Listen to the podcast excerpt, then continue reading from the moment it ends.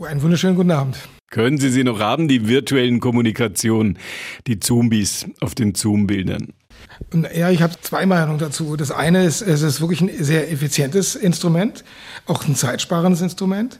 Äh, vor allem, wenn man ähm, auch größere Sitzungen macht, sage ich mal, mit der gesamten Intendantenlandschaft, dann ist es doch sehr äh, von Vorteil, dass man nicht äh, immer wieder Reisen in, in Angriff nehmen muss, sondern das wirklich vor Ort machen kann und dann auch seine andere Arbeit ähm, am Ort äh, äh, besser vollbringen kann. Das andere ist, äh, genau wie Sie sagen, ähm, als ich zur Vorbereitung der äh, Pressekonferenz habe ich mein Ensemble das erste Mal seit langem in Gänze wieder gesehen und eben nicht mehr in diesen Ensembleversammlungen ähm, als Kachelbilder.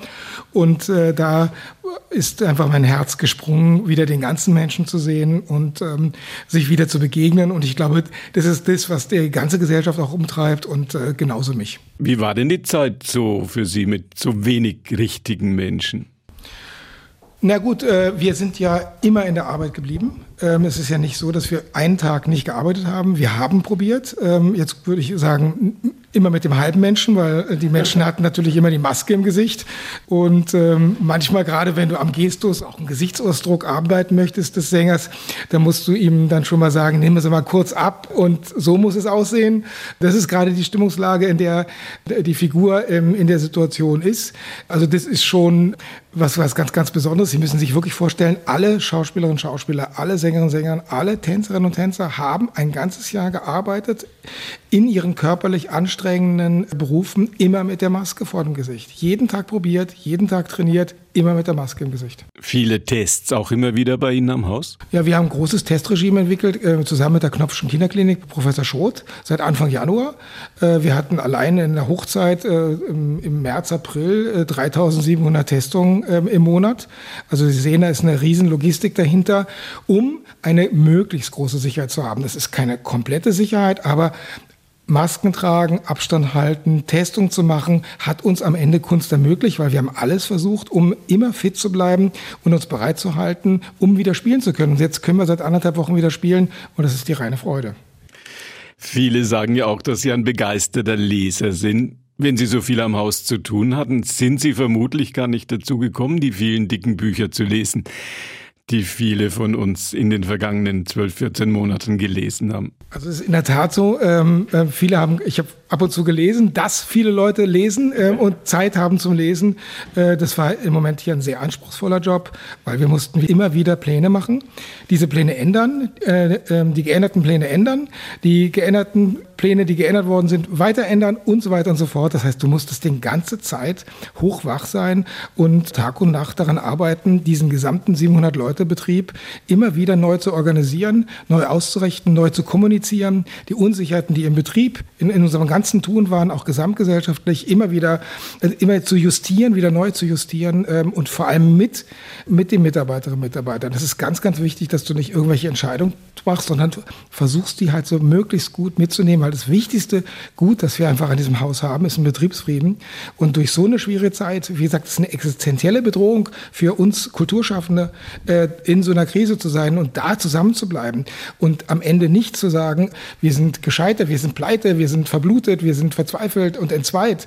Äh, darüber bin ich natürlich jetzt sehr, sehr froh, dass wir es geschafft haben, aber es war nicht einfach. Doppelt schwierig dadurch, dass Sie primär mit Menschen arbeiten und nicht so viele Computer, so viele Automaten, so viele Rechner bei Ihnen im Haus sind.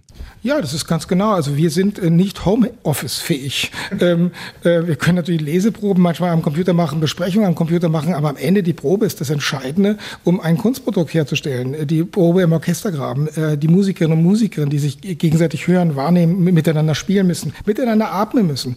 All die Dinge, die ähm, ähm, sind wirklich schwer und herausfordernd und immer wieder neu zu schaffen. Und wir haben es geschafft. Wir haben einen kompletten Corona-Spielplan auf die Beine gestellt. Wir spielen bis Ende Juli. Wir spielen auf der Open-Air-Bühne. Wir spielen in-house.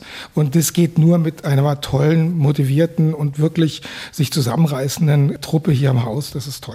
Licht am Horizont, manche sagen auch Licht am Ende des Tunnels. Der neue Spielplan zeichnet sich in Umrissen ab. Wie läuft das im Augenblick bei Ihnen? Der Spielplan ist, zeichnet sich nicht nur ab, äh, der ist fertig, äh, der ist veröffentlicht. Das sind über 50 Premieren. Äh, das heißt, wir gehen in die Vollen. Wir sind als Theater ja immer, sag ich mal, schon immer sehr vorsichtig und realistisch gewesen. Wir haben lange Zeit uns auch auf die Digitalmedien eingelassen, waren da sehr erfolgreich und haben uns immer ganz, ganz vorsichtig herangetastet an das Live-Erlebnis. Aber jetzt setzen wir ab Herbst voll aufs Live-Erlebnis, auf die Feier des Zusammenseins, um gemeinsam gemeinsam mit unseren Zuschauern und Zuschauern. Und das ganze, der ganze Spielplan ist eine riesiges, riesige Einladung an Sie, gemeinsam wieder Nähe zu erleben, gemeinsam ein Konzert, eine Vorstellung, ein Musiktheaterstück gemeinsam zu erleben. Das ist was Besonderes und diese, dies wollen wir feiern. Gefeiert wird mit einer großen Oper. Ungewissheit jetzt über ein Jahr bei Ihnen. Ungewissheit auch eines der Leitmotive in Carmen. Große Oper. Carmen, einer der Eckpfeiler in der neuen Spielzeit am Opernhaus? Ja, am Ende geht es darum, dass wir ganz große Orchester und Opernwerke mit Chor erstmal wieder auf den Spielplan setzen. Das ist ganz klar. Wir tasten uns nicht heran, sondern wir gehen absolut in die Vollen. Kam es ein alter Traum von uns, äh, dass wir eine neue, kraftvolle Setzung haben mit einer Starregisseurin, die sich dieses Stück, äh, das ein Stück ist über Freiheit und Selbstbestimmung einer Frau, unter widrigsten, schwierigsten, chauvinistischsten, wie auch immer, äh, Bedingungen sich diesen Freiraum erkämpft. Das war eine klare, starke Setzung am Anfang des Spielplans. Das war sehr schnell klar, dass wir das machen. Und dann, dann gucken die Opernfans in der Metropolregion immer nach, nach Verdi, einer der Stars der Opernliteratur. Verdi kommt auch einer, Troubadour. Warum gerade der? Äh, Trovatore ist ein ähm, berühmtes, aber auch ein berüchtigtes Stück, weil es so, sagen wir mal, wirklich die Realismusfrage stellt. Äh, es gibt so viele unwahrscheinliche Verwicklungen in der Fabel. Deshalb waren wir im Gespräch mit Peter Konvitschny, welches Stück, an welches Stück äh, gehen, wagen wir uns ran? Habe ich ihn gebeten, ich möchte den Trovatore mit so einer starken, klaren Regiehandschrift von ihm einmal sehen. Und er hat glücklicherweise zugesagt, hat gesagt, das ist ein Stück, das er schon immer mal machen wollte. Und da haben sich zwei Interessen getroffen. Äh, dieses große, wirklich Musiktheaterwerk, aber bitte auch lesbar zu machen durch eine starke Regie. Mit Peter Konvitschny und mit Vera Nemirova große Erfolge von ihr, Macbeth an der Wiener Staatsoper, die hier in Nürnberg arbeiten werden, die das Publikum hier zu sehen bekommen wird. Klammer auf, wenn das mit Corona irgendwie gut über die Bühne geht. Sie gehören durchaus auch zu den gefragten Opernregisseuren der Nation. Was kommt von Ihnen hier im heimischen Stadion? Äh, ich werde gemeinsam mit Joanna Malwitz Peleas und Melisande machen. Hintergrund der Geschichte ist, äh, Peleas und Melisande war die erste Aufführung, die ich gehört habe von Joanna Malwitz in Frankfurt. Und das war der Moment, danach haben wir uns getroffen, wo wir uns quasi das erste Mal sozusagen beschnuppert haben. Und meine Entscheidung war dann schon ganz klar zu sagen, diese Frau möchte ich nach Nürnberg locken. Und ähm, insofern war es mit diesem Stück verbunden und äh, so setzen wir unsere Zusammenarbeit fort. Ich möchte bei den Regisseurinnen und Regisseuren auch einfach sagen, wir haben eben genau, glaube ich, eine Mischung. Alle Regisseure sind äh, der Modernität, aber auch der Sorgfältigkeit äh, verschrieben. Und wir haben eben große Altmeister, große international renommierte Regisseure. Wir haben äh, starke Handschriften aus der jüngeren Generation, die schon erfahren ist. Und wir haben aber drei junge Regisseurinnen, Ilaria Lanzino, Nina Russi und Annika Nitsch, die alle äh, große Theaterpreise schon gewonnen haben und die hier ihre ersten Arbeiten in Nürnberg machen werden. Äh, Ilaria Lanzino hat jetzt Blaubartsburg ähm, und Pimpinone schon gemacht und die wird den Liebestrank inszenieren. Und auf diese jungen, starken Handschriften bin ich auch ganz, ganz neugierig. Kann man es gar nicht erwarten, dass es wieder losgeht. Schwerpunkt, Programmschwerpunkt sowohl am Schauspiel als auch an der Oper. Rassismus und Gewalt naheliegende Frage. Warum haben Sie sich gerade für diesen Schwerpunkt entschieden? Ähm, naja, Nürnberg ist ein ganz besonders geschichtsträchtiger Ort, im Guten wie im Schlechten, wie wir wissen. Äh, das heißt auf keinen Fall, dass wir als Staatstheater äh, belehrend auftreten wollen, aber es gibt nun mal Fragen und die Menschen hier in Nürnberg wollen darauf antworten, die wir auf künstlerische Weise geben können das Thema NSU-Komplex, das leider auch mit Nürnberg verbunden ist, ähm, und das bundesweite Projekt Kein Schlussstrich sind ein Schwerpunkt der gesamten Spielzeit des Staatstheaters. Das Theater ist ein großes öffentliches Forum, das wollen wir immer wieder sagen, das sich vor politischen Themen und Gefahren nicht wegducken darf. Das ist der Grund fürs Thema Rassismus und Gewalt. Wie das aussehen kann, wird es gleich zum Auftakt der Saison am Schauspiel geben. Die beginnt im Saal 600 an der Fürther Straße, einer der großen historischen Orte in dieser Stadt. Wie kann das aussehen? Was kommt da? Wie haben wir uns das vorzustellen? Das hat natürlich äh, zweifellos eine ganz besondere Kraft, wenn wir uns in Saal 600 mit den Nürnberger Prozessen beschäftigen oder mit einem szenischen Kongressrundgang äh, durch die Kongresshalle. Der Saal 600 bewahrt den Triumph der Gerechtigkeit und die Kongresshalle den Ungeist des Größenwahns. Und ich denke, ein Theater muss mit solchen Geistern umgehen. Ihr Schauspielchef, der Nürnberger Schauspielchef Jan-Philipp Kloger, hat etwas geschafft, worüber viele Menschen hier in der Metropolregion stolz sind. Er hat mit wundervollen Inszenierungen das Publikum verzaubert und er hat es geschafft, dass auch das nationale Feuilleton wieder nach Nürnberg kommt. Weit über die Grenzen der Stadt hinaus wird das alles wahrgenommen und die ersten Theatertouristen, habe ich gehört, kommen auch schon nach Nürnberg. Was hat sich Ihr Theaterchef, was hat sich Jan-Philipp Kloger für die kommende Spielzeit vorgenommen? Ähm, Jan-Philipp Kloger wird im Zusammenhang auch mit eben dieser Auseinandersetzung mit den Kontinuitäten von rechts, wird er ein großes Jelinek-Projekt machen, und zwar Wolkenheim und Rechnitz der Würgeengel, das schweigende Mädchen.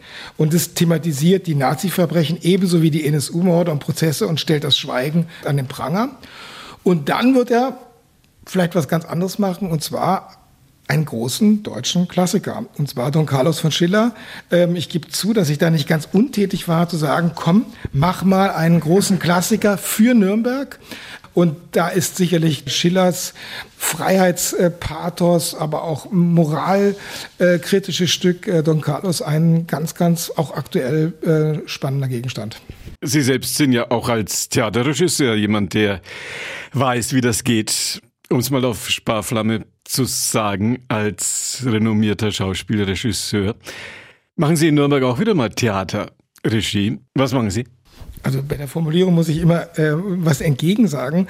Ähm, ähm, Oper ist Theater.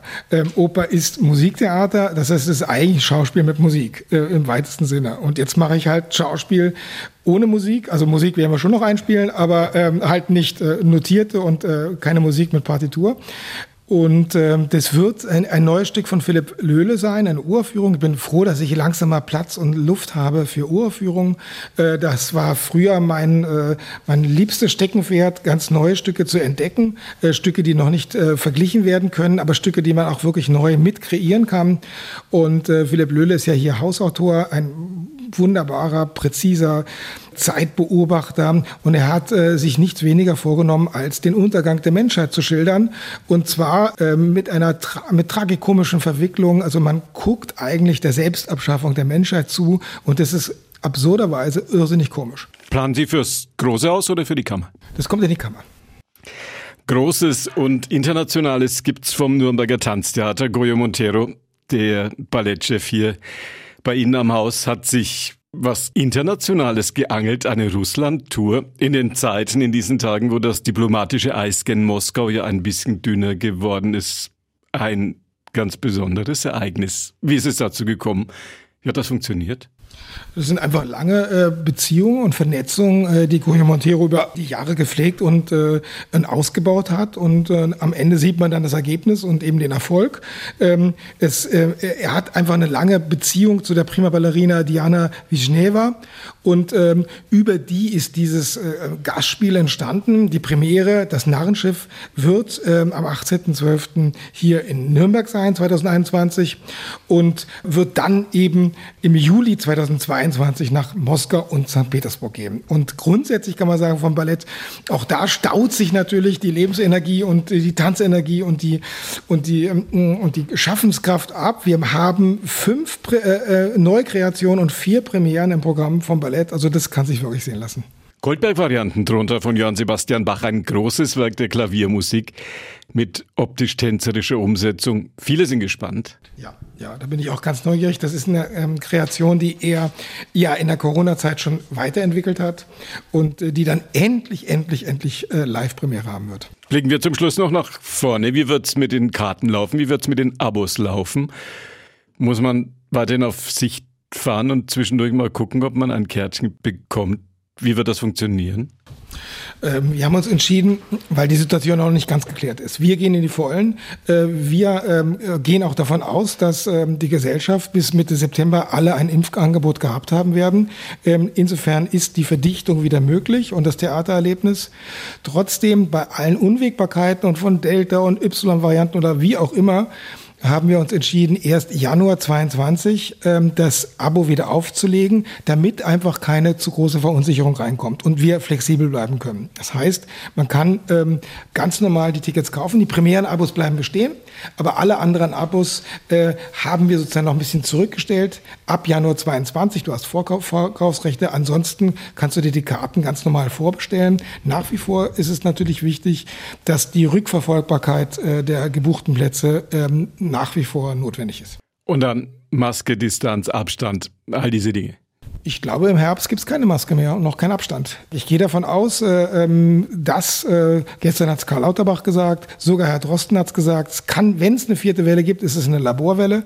Aber wir werden alle ein Impfangebot gehabt haben, sind alle doppelt geimpft. Also können wir Stand jetzt richtig wieder alles das genießen, was wir vor der Krise haben genießen können.